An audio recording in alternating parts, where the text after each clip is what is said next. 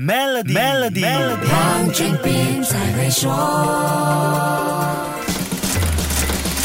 你好，我是黄俊斌。回教经济潜力庞大，全球十九亿回教人口，在二零二一年的消费量接近两万亿美元，比前一年增加了百分之八点九。这是二零二二年全球回教经济状况报告提出的数据。这份回教经济分析报告预测，从二零二一年到二零二五年，穆斯林的消费额会进一步增加到二点八万亿美元。那么，哪一些经济领域是存在最大商机的呢？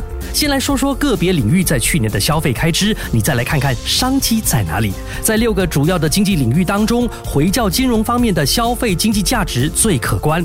回教金融资产在二零二一年一共增长了百分之七点八，达到三点六万亿美元的规模。而清真食品的市场价值在去年达到一点三万亿美元，成为第二大经济领域。除了这两个板块，回教适度时尚在去年的消费额也不小，达到两千九百五十亿美元。另外一个出现高消费的经济领域，我相信。很多人会感到意外或者没有注意到，那就是媒体和娱乐领域这方面的消费开支，在二零二一年达到了两千三百一十亿美元。接下来是回教友好旅游这方面的消费开支达到一千零二十亿美元。药剂方面的开支在去年共有一千亿美元。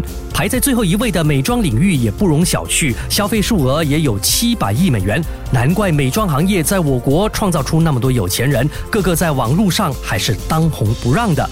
回教经济的投资项目在二零二零、二零二一这段时间增加了百分之一百一十八，价值高达二百五十七亿美元，完成超过二十个投资交易的国家分别有阿联酋、印尼、马来西亚、沙特阿拉伯、埃及和土耳其。说了这么多，你看到回教经济蕴藏着商机了吗？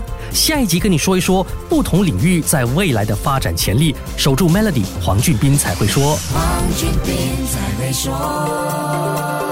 Maybank Premier 一起携手共创致富之道，快到 Maybank Premier Wealth.com/slash rewards 为您寻个量身打造的解决方案，需符合条规。